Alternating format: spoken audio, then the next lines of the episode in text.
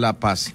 Hoy vamos a seguir con este viernes y dentro del viernes usted sabe que está la participación de Edmundo Mundo Lizardi en el análisis periodístico. ¿Cómo estás, Mundo? Muy buenas noches. Muy buenas noches, Pedro. ¿Cómo estás tú por allá? Bien, me pongo el cubreboca. Así es la campaña del Heraldo y no como otros, como ese presidente que sigue eh, de necio, de, no comportarse. cubreboca, ¿no? No quiere usarlo. Para que no hable tampoco.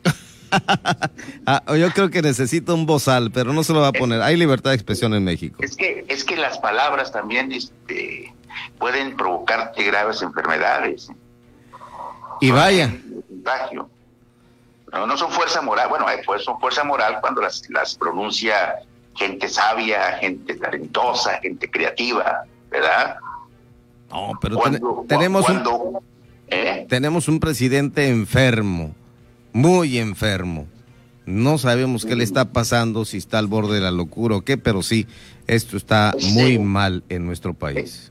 Ese enamoramiento con, con Macedonio es, este, es eh, de veras que como una metáfora de lo que está sucediendo en ese gobierno, Morena, entonces, eh, la cuatro, la llamada 4T o 4T, ya las, mujeres, ya las mujeres desnudaron prácticamente a Félix Salgado Macedonio, el candidato de Morena gobernador por el estado de Guerrero, pero ni aún así entiende. Esto dice, es una campaña en su contra y lo defiende. Es una descomposición, como hablábamos, ¿no? Hemos estado comentándolo, pues como lo dice mucha gente ya en la prensa, eh, en la calle, en todas partes. Eh, es una descomposición es terminal, o sea, ya no, no, no hay eh, punto de retorno, o sea, ya estamos más allá del punto de retorno. Entonces es muy preocupante y luego vestido de soldado. Con ese verde olivo ya es una imagen tragicómica, pero digo, este, como que le tiene miedo al ejército, porque el ejército puede actuar y puede definir al país, tomar su rumbo. Sí, pues es, que estamos en ese brete, no, no sabemos qué va a pasar, ¿no? La gran incertidumbre y con una oposición totalmente opaca. Muy tibia. muy mediocre, decía yo. Y, yo pensé que era eh, mi observación directa del medio local, esta región de la ínsula barataria. Pero no, tú lees la prensa, es en todo el país. ¿Ah? que se quejan allá que, que, que Paquita la del barrio, que, el otro, que... Pero yo, yo, yo digo, bueno, este, hay quienes eh, se burlan de Paquita la del barrio, pero yo prefiero a Paquita la del barrio que algunos candidatos locales. ya sabe cantar, ¿no? Claro. Y, y te quiero preguntar si ya tienes tus velitas para ahorrar energía eléctrica. No, ya, desde luego, yo siempre, además es romántico, hay que entrarle por ahí, hay, que, volver a la, Edad Media y, y agarrarnos todo por el lado romántico, invitar a... Ah, no se puede invitar a la novia, no, de, momento no, pero eh, es ridículo esto de, invitar a los mexicanos a ahorrar energía eléctrica. ¿Cuándo había pasado, mundo, en nuestro país, pues, en la historia de México?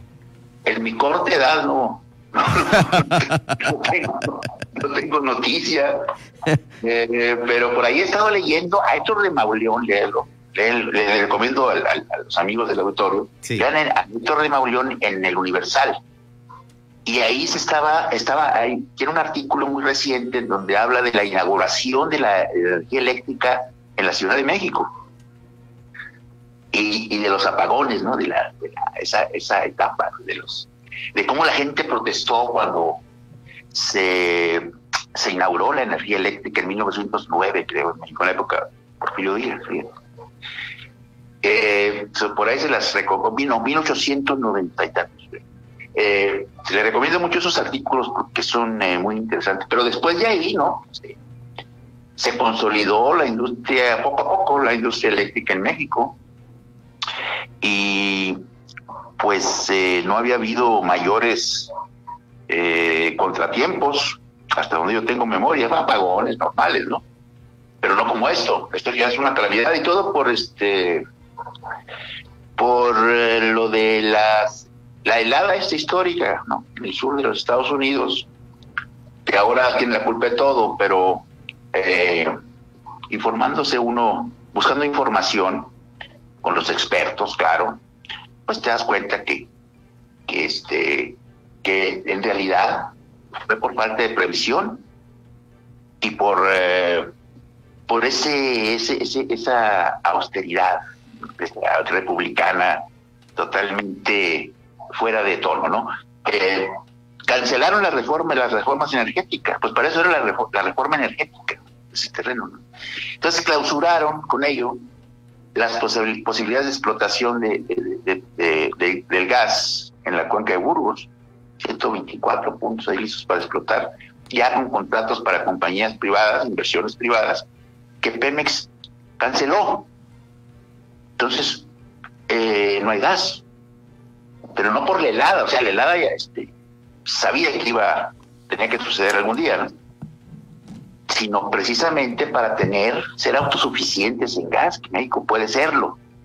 Pero ni siquiera eso pudieron hacer, al contrario, cancelaron y, ahuyentaron a los, a los inversionistas. Y este, ahí tienes a Barlet, a la momia de Barlet, al, al, villano del 88. Exacto. Tienes historia, don Manuel Bartlett. Sí, oye, eh, Pedro, y algún día quisiera proponerte que platicáramos sobre mi sobre el 88, porque yo lo viví. Y he hecho mucho dinero a base de todo eso, ¿eh? Sí, porque yo viví el 88 paso a paso. Sí. En la Ciudad de México. Y eso a mí me marcó definitivamente. Porque me doy cuenta que una cosa fue el 88 vivido ahí en la Ciudad de México directamente, que, en provincia. ¿no? había tanto medio de comunicación, obviamente no había redes sociales. Entonces ahí me, a mí me, yo me apasiono mucho cuando hablo de la transición democrática, la democracia, de, del 88 y sus secuelas, porque lo, porque lo viví desde el epicentro de la historia en ese, en ese momento. Entonces, eh, todo lo que se creó, las, las, las instituciones democráticas, los organismos autónomos, todo eso fue, fue abonando a una transición democrática, sobre todo eh, también eh, la participación definitiva de la prensa, ¿no? Del proceso de uno más uno, de la vista vuelta de Octavio Paz, etcétera, antes de plural. En fin, un proceso que, pues mi generación y, este, sobre todo te digo que en el, lo vivimos desde el eh, centro del país, del epicentro, eh, tenemos muy claro eso. Y la pérdida también con este señor. Ahora no son, no son solamente las pérdidas eh, materiales, sino hay un espectáculo nauseabundo, tóxico, como se diría ahora, que es esta decadencia del propio, del, del propio presidente López Obrador, la decadencia política y moral, ¿no? Lo de Macedonia ya es un extremo muy, uy, eh, tremendo, sí, o sea, es, es que también eh, eso, intoxica todo el ambiente, envenena el ambiente nacional, en plena pandemia, en plena pandemia, ¿no? Entonces, este, es también el derroche, el triste espectáculo, patético espectáculo, eh, lamentable espectáculo de un del derroche de un enorme capital político con el que pudo haber eh, transformado verdaderamente y para bien este país y dado a la basura. Y es la tragedia de, López Obrador, la tragedia shakespeariana de López Obrador. Y, este ahora que leo, estaba leyendo, te lo recomiendo también un artículo de, este, de Pablo Iriart, yo sé que los, los llamados Shairos dicen, hoy Pablo Iriart, no, no, pero hay que ir antes que al mensaje, matar al mensajero a los datos, ¿no? Eh, y dice, dice en este artículo, dice, mira, el gobierno de México en uso de sus facultades soberanas ha decidido gastar en lo que llama el rescate de la industria petrolera, gastar en el rescate de la industria petrolera. Durante el año pasado, Pemex perdió 761 mil millones de pesos Sumado, sumada esta cantidad al año previo, el gobierno de México ha perdido un billón, un billón. Un billón. Un billón. Es mucho dinero. Mil millones. Un billón doscientos mil millones de pesos en Pemex nada más. ¿eh? En Pemex nada más. Eh, Alemania y otros países sembraron en ciencia y cosechan vacunas. Ahí va a estar el tema de la vacuna. este, eh, y para Merkel eh, y otros gobernantes del COVID es un tema de seguridad nacional, cuando aquí lo es rescatar a una chatarra como Pemex. Cuestión de enfoques y de prioridades. Alemania, fíjate en esos datos, mucha atención. Alemania decidió invertir una cantidad comparativamente ínfima respecto a las pérdidas de Pemex en apoyar a científicos para obtener una vacuna contra el COVID y lo logró.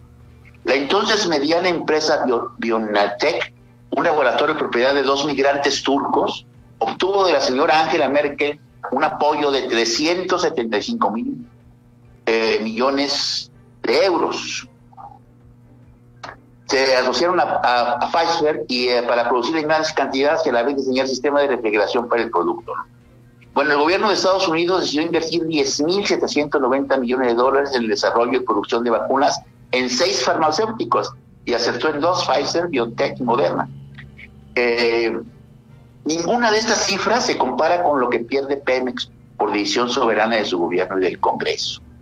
Eh, por ejemplo, aquí está el dato. México, con todo su derecho, prefirió perder 761 mil millones de pesos tan solo el año pasado en rescatar Pemex y no lo consiguió. Si en lugar de recortar presupuesto a la ciencia, maltratar a los médicos especialistas y ofender a los científicos, los porfiristas, se les hubiera apoyado, otra sería la situación. Todo el programa de apoyo económico a laboratorios en búsqueda de la vacuna contra el COVID, desde enero el año pasado le costó a Alemania 750 millones de euros. ¿Eh? Ojo, esa cantidad destinada a la investigación y búsqueda de una vacuna contra el virus equivale, ojo, a solo nueve días de pérdidas del gobierno mexicano en Pemex. ¿Cómo la ves? Caramba. Es, es una...